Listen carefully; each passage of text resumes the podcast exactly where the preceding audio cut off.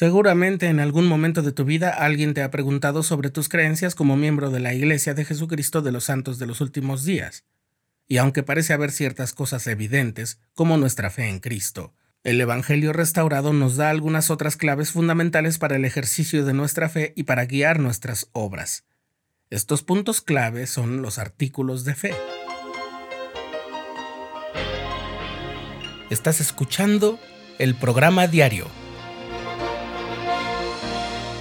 presentado por el canal de los santos de la Iglesia de Jesucristo de los Santos de los Últimos Días.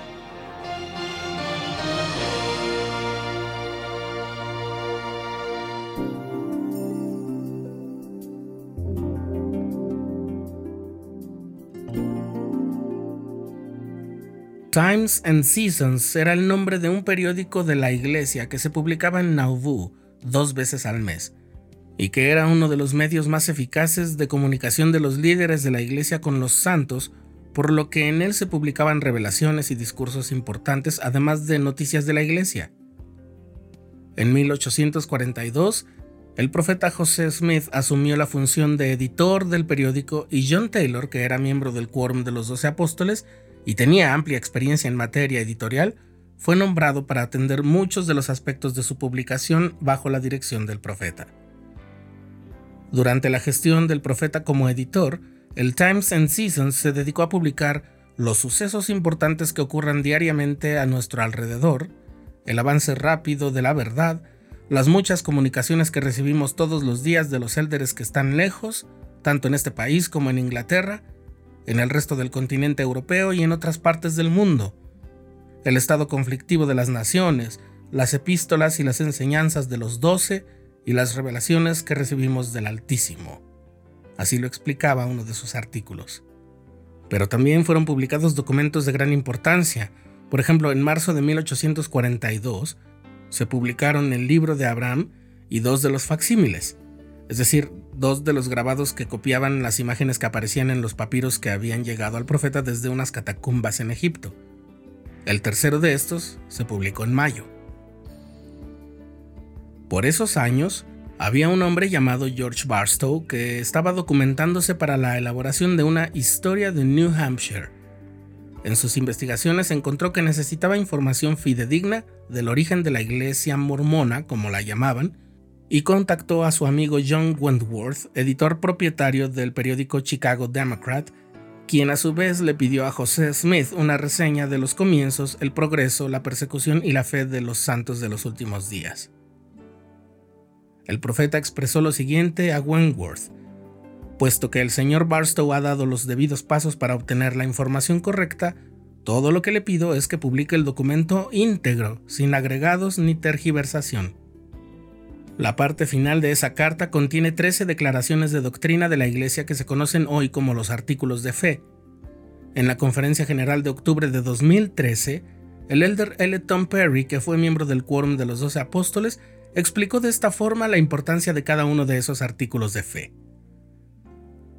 Aprendemos del primero que la Trinidad tiene tres personajes, Dios el Padre, Jesús el Cristo y el Espíritu Santo.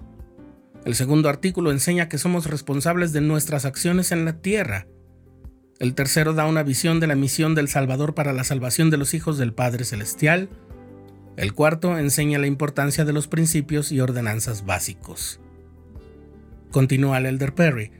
Después de que empezamos a entender la doctrina básica de Cristo, el quinto y sexto nos enseñan la organización y el orden del sacerdocio y que la Iglesia de Jesucristo de los Santos de los Últimos Días es la misma organización que Cristo organizó y dirigió mientras Él estuvo en la tierra.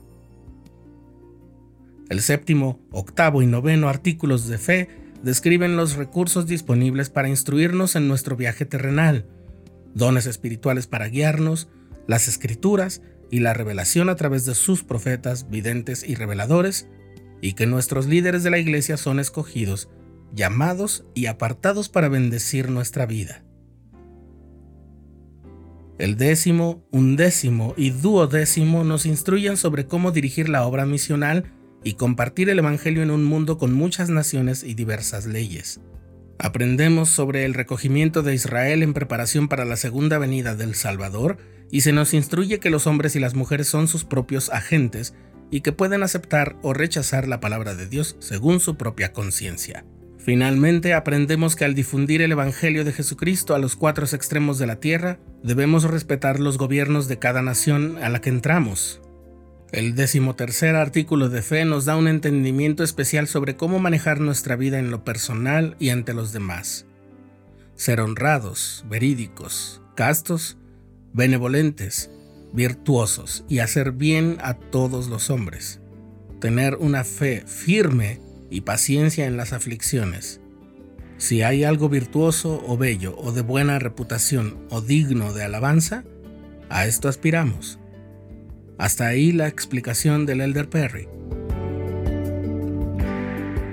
Aunque George Bastow no incluyó el relato del profeta en su historia porque solo cubrió hasta el año de 1819, la carta a Wentworth fue publicada en el Times and Seasons por su inmenso valor para los santos de los últimos días. Y sobre los artículos de fe, concluye el Elder Perry que es la más concisa declaración de doctrina en la Iglesia y que las doctrinas que ellos enseñan están entre las más importantes del Evangelio restaurado de Jesucristo.